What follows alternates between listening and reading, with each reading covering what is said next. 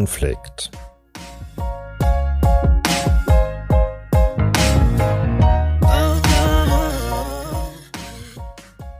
Menschen und Konflikte. Der Podcast der Waage Hannover.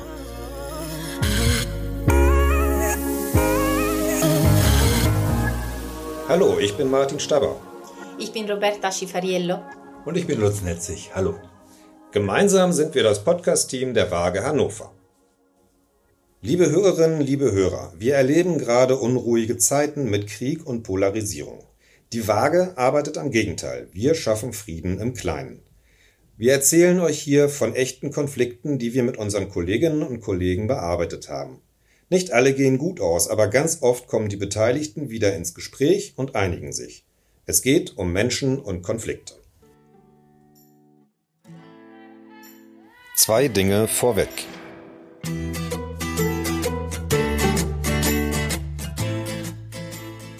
Die Waage ist ein gemeinnütziger Verein für Konfliktschlichtung und Mediation. Seit 1992 haben wir in über 15.000 Fällen vermittelt und Menschen bei der Suche nach außergerichtlichen Lösungen unterstützt. Es geht um Straftaten, um häusliche Gewalt, aber auch um Konflikte in Familien, zwischen Eltern, in Betrieben, Nachbarschaften und bei Fußballspielen. Wir sind derzeit ein Team von 15 haupt- und ehrenamtlichen Mediatoren und Mediatorinnen.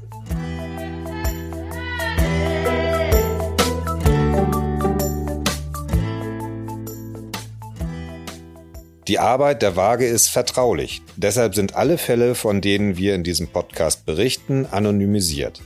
Die Menschen dürfen nicht erkannt werden und sich nicht selbst wiedererkennen.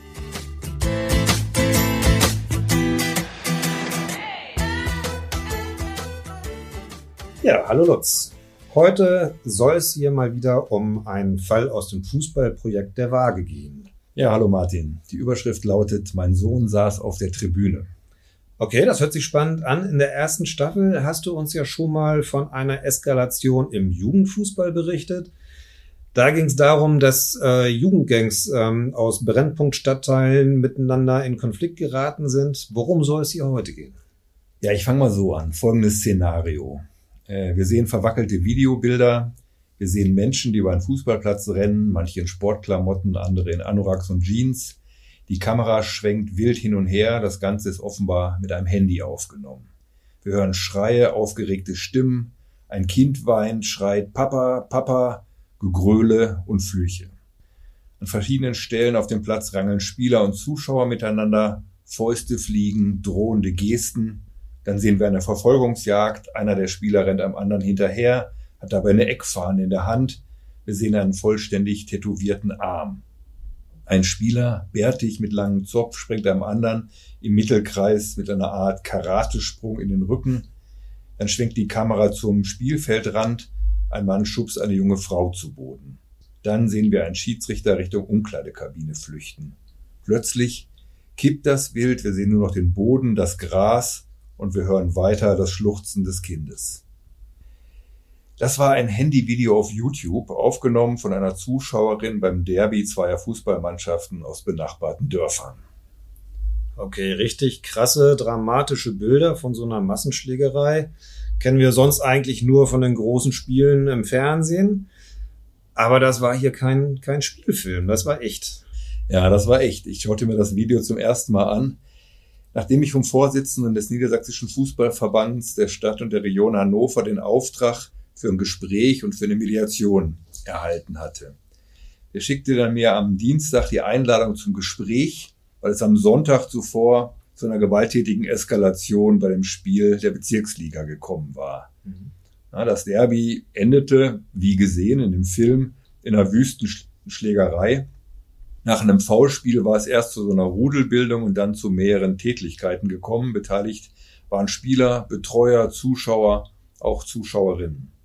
Der Schiedsrichter hatte das Spiel dann abgebrochen und die Polizei war gerufen worden. Und der Sportbuzzer, das ist ein lokales Online-Nachrichtenportal, berichtete schon am Tag darauf, Videos kursierten und die Aufregung war groß. Das kannst du dir wahrscheinlich vorstellen. Ja, okay. Also das Spiel, das äh, ist abgebrochen worden. Der Fußballverband äh, ist informiert worden, die Vorsitzenden, und ähm, Der Vorsitzende hat dich dann auch gleich kontaktiert, hat die Waage eingeschaltet. Soweit richtig, hm. habe ich glaube ich gut hm. verstanden so. Parallel liefen aber natürlich die ganze Zeit die Videos da im, im Internet, in den Social Media Kanälen. Wie funktioniert das dann alles? Naja, erstmal kannst du dir vorstellen, durch diese Videos hat das eine ganz besondere Brisanz, ja. ne, weil dann kursieren natürlich Geschichten. Die Waage hat seit vielen Jahren eine Kooperation mit dem NFV, also dem Niedersächsischen Fußballverband. Und wenn es zu Ausschreitungen, zu Gewalt, Bedrohung oder sowas kommt, schalten die uns dann ein und wir unterstützen den Verband bei der Aufarbeitung. Das ist das Projekt. Ne? Mhm. Parallel dazu gibt es natürlich ein Sportgerichtsverfahren und manchmal, wie in diesem Fall auch, wenn die Polizei gerufen wurde, gibt es auch noch ein Strafverfahren bei der Justiz. Aber erstmal, wenige Tage nach dem Vorfall bietet die Waage dann Gespräche an. Denn das Ganze eilt natürlich ne, durch die Videos. Am nächsten Wochenende ist wieder ein Spieltag und außerdem drohen weitere Eskalationen. Na, durch diese sozialen Medien spricht sich das rum, Drohungen werden ausgesprochen. In dem Fall war es so, dass die regionale Presse dann in diesem Fall von einer Feindschaft der Vereine schrieb. Ja, okay.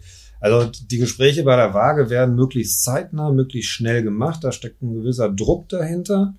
Ähm, die anderen Konsequenzen mit Sportgericht oder sogar Strafverfahren bei der Staatsanwaltschaft und so, die kommen dann erst später. Was für ein Zeitraum ist denn da? Naja, bei, bei der Justiz dauert das, würde ich sagen, zwei, drei Monate. Da können wir nachher nochmal drüber sprechen, erzähle ja. ich das mal genauer. Weil die Polizei muss ermitteln, ermitteln, Zeugen werden vernommen. Ne? Das ist, da vergehen dann Wochen. Ja. Und auch die Sportjustiz, ne, die fordert dann erstmal schriftliche Stellungnahmen der Vereine an, die prüft das Ganze. Vielleicht werden Spieler vorläufig erstmal gesperrt und dann wird ein Verhandlungstermin angesetzt. Aber das sind natürlich alles so Abläufe und bei der Waage, die Waage ist schneller, die kann innerhalb von wenigen Tagen intervenieren. Meistens sind das vier Tage nach dem Vorfall. Mhm.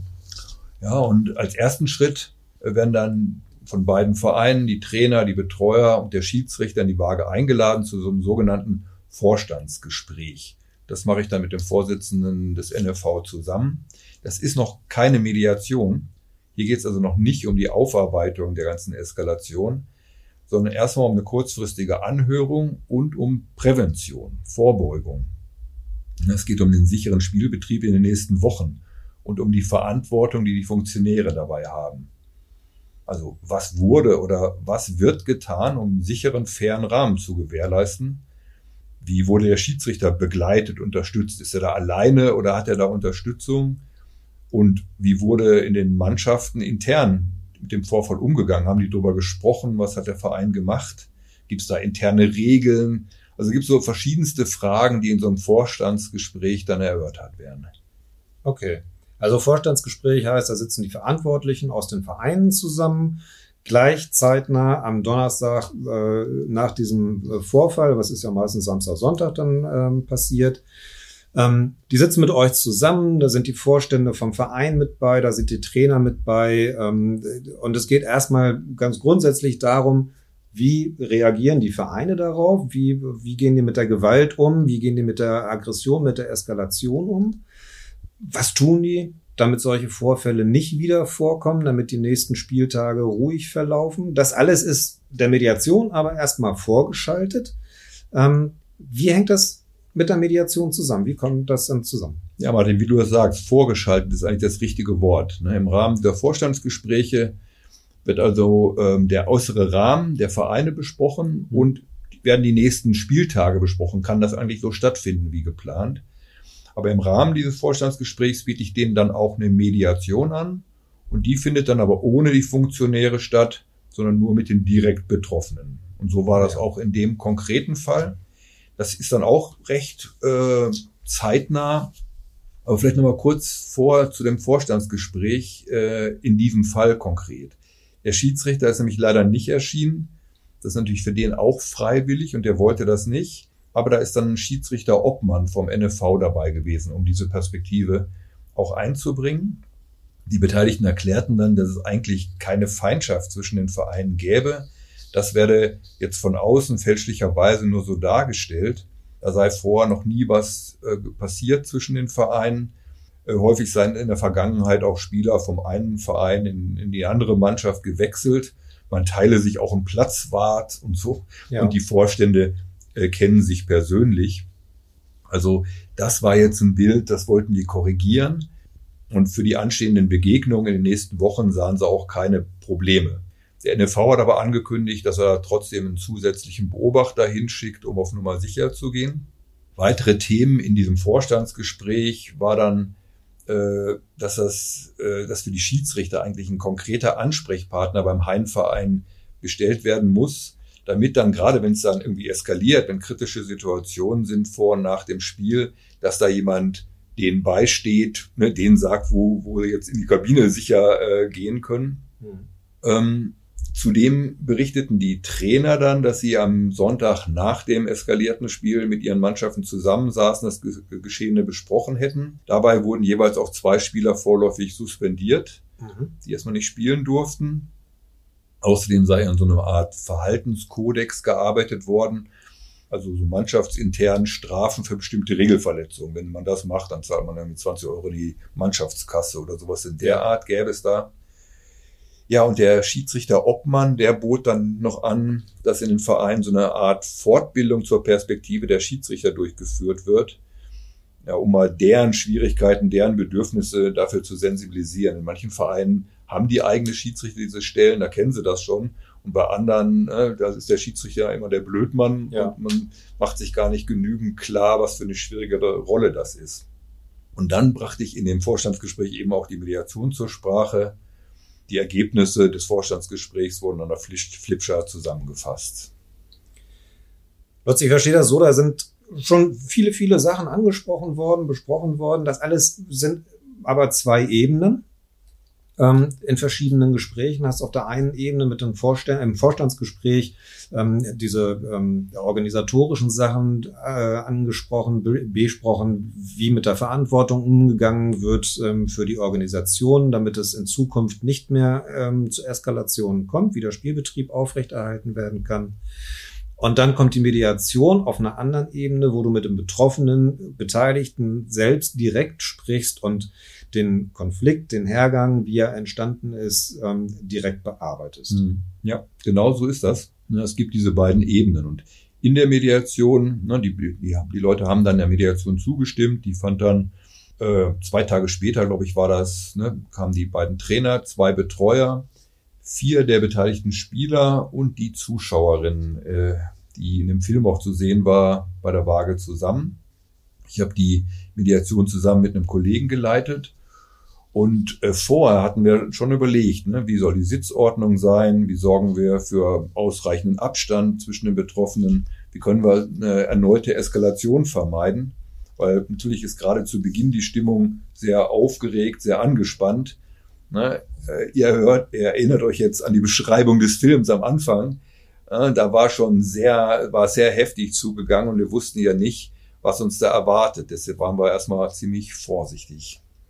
Ich kann mir gut vorstellen, dass das da sehr angespannt ist. Es ist ja auch alles sehr frisch. Du hast gesagt, schon zwei Tage nach dem Vorstandsgespräch. Also insgesamt ist noch keine Woche vergangen.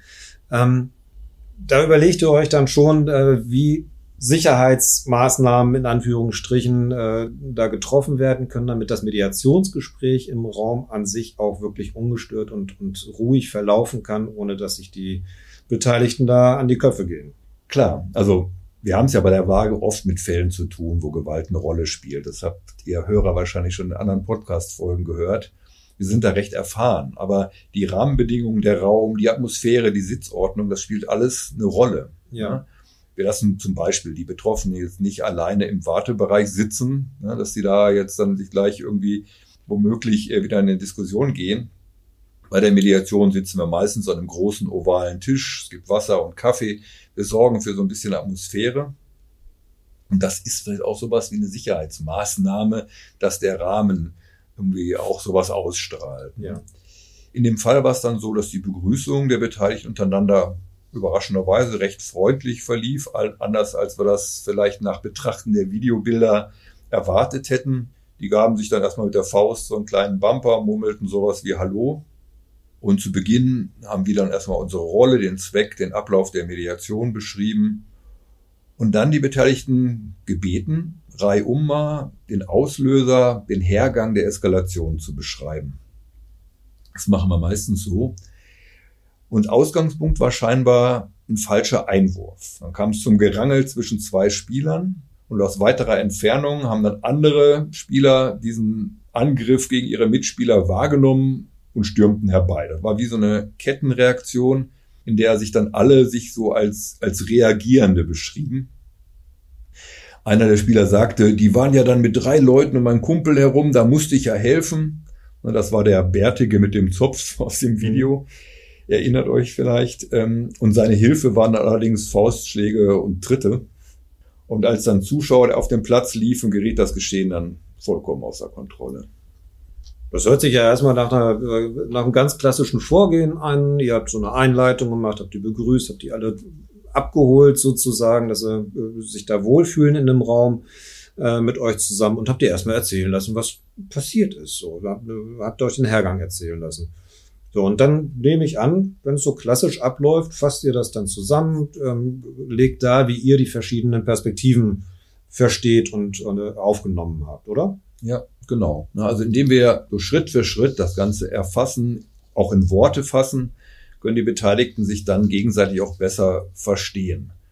Und wir fragen natürlich dann nicht nur nach Fakten. Es geht ja nicht bei Gericht jetzt nur um, um irgendwelche äh, beweisbaren Fakten, sondern es geht natürlich auch um die subjektiven Sichtweisen, um die Gefühle, um die Absichten, die die Betroffenen haben. Weil manchmal hat man so eine Absicht, die ganz okay ist, wendet dann aber Mittel an, die überhaupt nicht okay sind. Ich glaube, das passt bei dem Fall ganz gut. Und als Mediatoren sorgen wir natürlich dafür, dass alle zu Wort kommen, aber eben nacheinander, nicht gleichzeitig. Ja, und auch, dass der Ärger rauskommt, dass Fragen gestellt werden können, dass Dinge wirklich geklärt werden. Hm? Und das ist dann manchmal auch hitzig. Das war auch in dem Gespräch so. Die Zuschauerin, die da am Spielfeldrand äh, geschubst wurde, die schnauzte diesen tätowierten Spieler an, der mit der Eckfahne aus dem Film, ob er denn völlig verblödet sei. Ne? Und da haben wir sie dann unterbrochen haben sie aufgefordert, jetzt nicht beleidigend zu werden, aber der Ärger, der soll schon ausgerückt werden. Äh, dafür ist Zeit und das ging dann auch eine ganze Zeit hin und her. Ja, also so ein sachliches, ruhiges Gespräch war jetzt gerade noch nicht so richtig möglich bei dieser Geschichte. Ärger muss raus, die motzen sich an, die schimpfen, klar. Aber da gibt's Grenzen und bei Beleidigungen und äh, solchen Sachen unterbrecht ihr dann und setzt die Grenzen fest ähm, und sorgt dafür, dass das nicht noch weiter ausartet, damit es nicht neu eskaliert. Genau. Wir sind sowas wie, vielleicht kann man sagen, wie Schiedsrichter bei der Mediation. Ja. Also wir sorgen für die Einhaltung der Regeln. Das ist auch ganz wichtig. Ähm, bei dem Gespräch waren dann so weitere Themen, das erschreckende Bild nach außen, was dann auch, auch durch die Videos im Internet ausgelöst wurde und den Schaden, den die Vereine dann eigentlich dadurch haben, dass sie so einen Ruf bekommen. Dann die Ängste der Kinder, die das Geschehen miterlebt hatten. Und natürlich die Frage, wie aus so einer normalen Konfrontation auf dem Fußballplatz, bei so einem Einwurf beispielsweise, dann eine solche Prügelei erwachsen kann. Ja.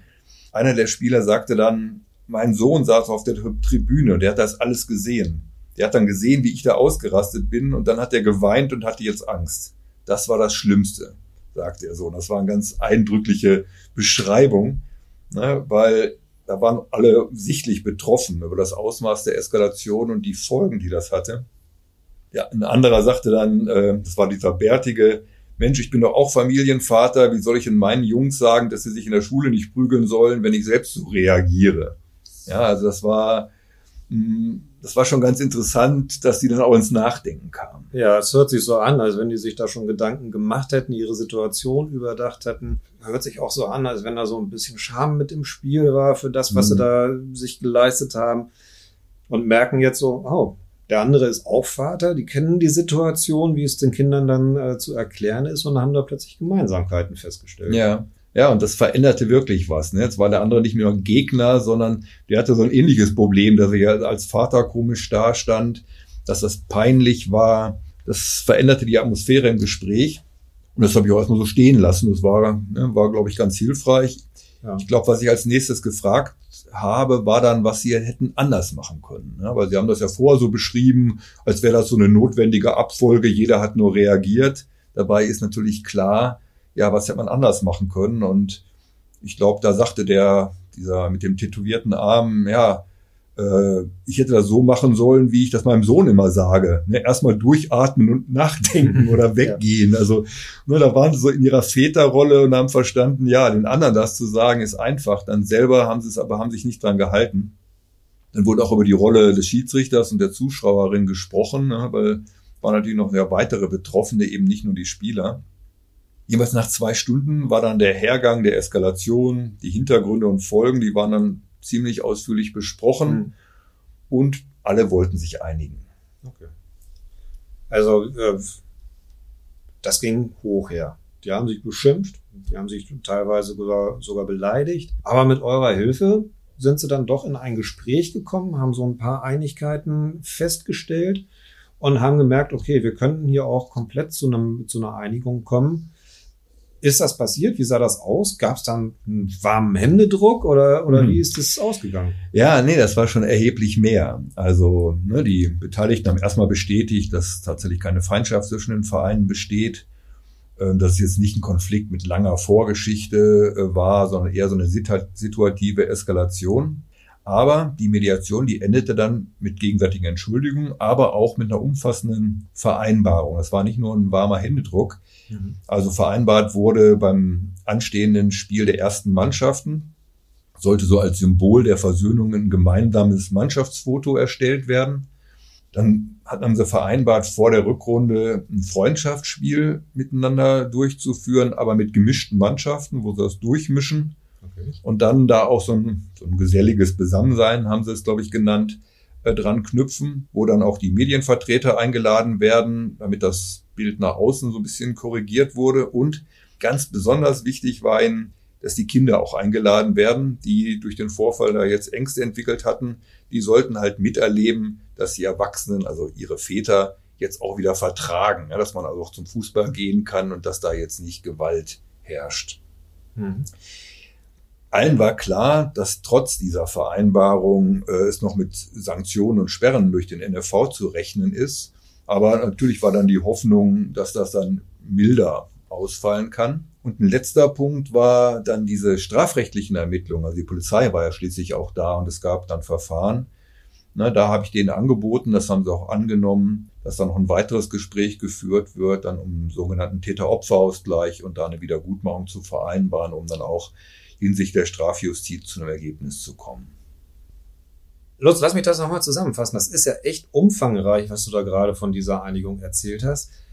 Da sind ja mehrere Sachen drin. Einmal einigen die sich auf Maßnahmen, die sie machen können, um das Bild nach außen hin neu darzustellen, zu zeigen, wir haben uns wieder versöhnt, wir gehen aufeinander zu und wir können gut miteinander.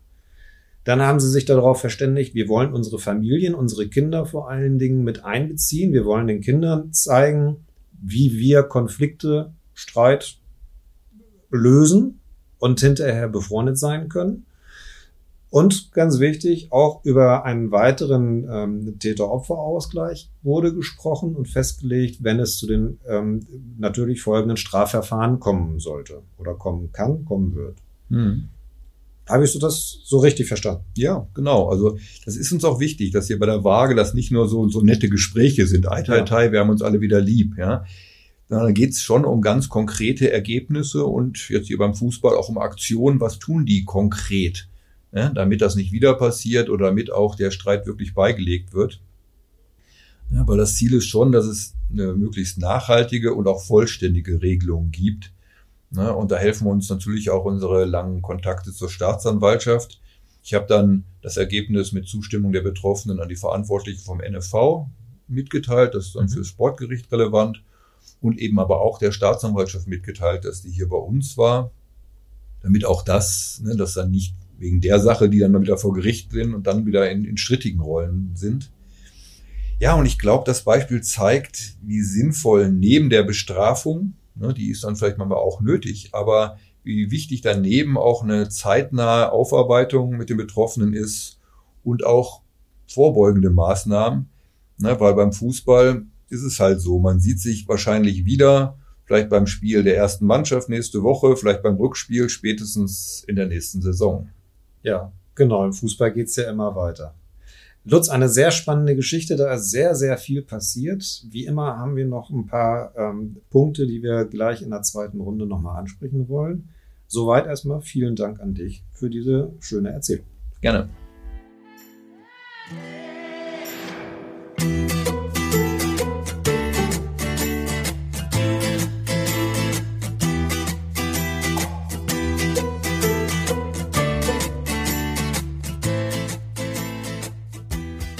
Ja, Lutz, willkommen zum zweiten Teil. Wir haben uns ja noch ein paar Punkte äh, rausgesucht, die wir nochmal bereden wollten. Mhm. Ähm, wir haben schon ganz viel vom NFV gehört.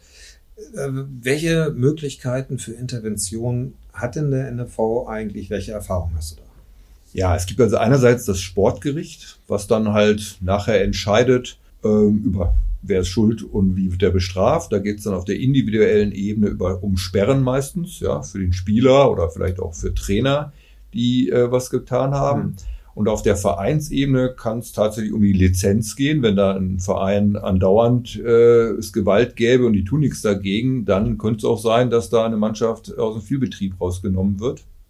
Eine dritte Möglichkeit, die es manchmal gibt, ist, dass es Auflagen gibt für den Verein, zum Beispiel Ordner zu stellen. Das kostet den Verein dann Geld, aber ne, dafür zu sich, sicher zu gehen, dass die Zuschauer äh, im Zaume gehalten werden. Das ist manchmal besonders bei Jugendspielen ähm, relevant, wenn dann Eltern irgendwo ne, ausrasten. Ja. Und dann wird dann zum Beispiel festgelegt, dass die nur in einem bestimmten Bereich sich aufhalten dürfen und nicht den Schiedsrichter bestürmen oder ähnlichem. Das ist so, so die, die Sanktionspalette, die die haben. Präventiv gibt's dann die Möglichkeit, was ich schon erwähnt hatte, sozusagen so Schiedsrichterkurse anzubieten. Entweder in den Vereinen für ganze Mannschaften, dass da mal so eine Sensibilisierung stattfindet, oder halt einzelne Spieler, die sagen, hier, ich mache mal so einen Lehrgang, das ist dann wahrscheinlich auch strafmildernd, wenn die dann deutlich machen, so, ich will, ich will mich da reinversetzen ja. und, und will das lernen, mich da anders zu verhalten. Was der NFV manchmal noch macht, ist dann bei besonders brisanten Spielen äh, Beobachter hinzuschicken, was dann auch die Schiedsrichter stärkt, wenn da Offizielle dann auch ja, am Spielfeld dran stehen. Ähm, ja, und letztendlich wird das Ganze natürlich auch dokumentiert. Also äh, es ist schon bekannt, bei welchem Verein häufig rote Karten sind oder es mehrere Spielabbrüche gab. Es gibt auch sowas wie eine Fairplay-Tabelle. Und in diesem ganzen Sammelsurium ist halt ein Modul, ein Element ist dann jetzt auch die Waage und ist das Angebot einer Mediation, von der ich jetzt berichtet habe. Mhm. Okay. Ähm, du hast vorhin noch eine andere Institution immer mal wieder erwähnt, nämlich die Staatsanwaltschaft. Warum ist es wichtig, dass die Staatsanwaltschaft über den Verlauf des Verfahrens auch immer mit im Bilde ist? Naja, wenn, wenn da ein Ermittlungsverfahren läuft, wäre es ja sehr schade, wenn dann einfach parallel da was stattfindet, was die Betroffenen gar nicht wollen oder wenn die Staatsanwaltschaft gar nicht weiß, dass es schon Aussprachen gab. Deswegen bieten wir dann auch so einen Täter-Opfer-Ausgleich, eine außergerichtliche Mediation an, damit nicht dann Monate später die, die sich hier geeinigt haben, dann dann als Täter und als Zeugen vor Gericht stehen und ähm, das Ganze möglicherweise dann erneut irgendwie sich verschärft. Ja, und das läuft ganz konkret dann so ab, dass äh, wenn die Betroffenen, wenn da Ermittlungsverfahren laufen, die Polizei die sicherlich zu einer Vernehmung einladen wird. Dann kriegt man einen Brief, da steht auch eine Tagebuchnummer drauf, also ein Aktenzeichen. Mhm. Das geben die uns dann. Und wir können dann die Polizei informieren oder, wenn es schon ein bisschen her ist, auch die Staatsanwaltschaft informieren, dass hier bei der Waage ein Täter-Opfer-Ausgleich stattgefunden hat. Da gibt es dann als Ergebnis in der Regel eine schriftliche Vereinbarung. Da ist vielleicht auch eine Wiedergutmachung vereinbart. Das dokumentieren wir und teilen wir den Betroffenen mit, also den betroffenen Staatsanwälten oder und ähm, die können dann entweder das Verfahren einstellen oder aber jemanden trotzdem noch bestrafen, wenn da jetzt jemand einschlägig vorbestraft ist. Dann kann es schon sein, dass der trotzdem noch eine Geldbuße kriegt, weil man darf keine Leute hauen, dafür wird man bestraft. Ja. Aber das Ganze ja, führt zu einer Strafmilderung. In aller Regel können die Verfahren dann eingestellt werden. Und das ist eben für uns dann auch sinnvoll, dass es eine nachhaltige, insgesamt vollständige Lösung gibt. Ja, ja. ja Lutz, vielen Dank. Ähm, ich überlasse dir das letzte Wort. Liegt dir noch was Wichtiges auf der Seele? Ja, ja, ist vielleicht wichtig zu erwähnen. Die Waage wird für das Projekt von der Niedersächsischen Lottosportstiftung finanziert. Ja, und das müssen wir auch erwähnen. Ohne die könnten wir das nicht machen. Da sind wir ganz dankbar. Vielen Dank, dass du da warst. Gerne, Martin. Tschüss. Tschüss.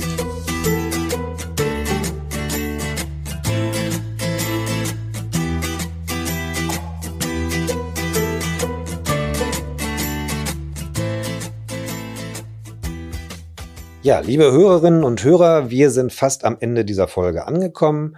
Wie immer freuen wir uns über euer Feedback und eure Fragen. Schreibt uns dafür einfach eine E-Mail an trueconflict@waage-hannover.de. True Conflict wird dabei als ein Wort geschrieben. Wenn euch das Fußballprojekt weiter interessiert, Mediation im Fußball und wie das abläuft, schaut einfach auf unserer Homepage. Da findet ihr unter dem Link für Projekte weitere Informationen. Wenn es euch heute gefallen hat, dann teilt gerne unseren Podcast, liked ihn, schickt ihn an eure Freunde und Kollegen und Teamkameraden und schaltet beim nächsten Mal wieder ein. Vielen Dank an euch fürs Zuhören. Bis zum nächsten Mal. Bleibt gesund und macht's gut.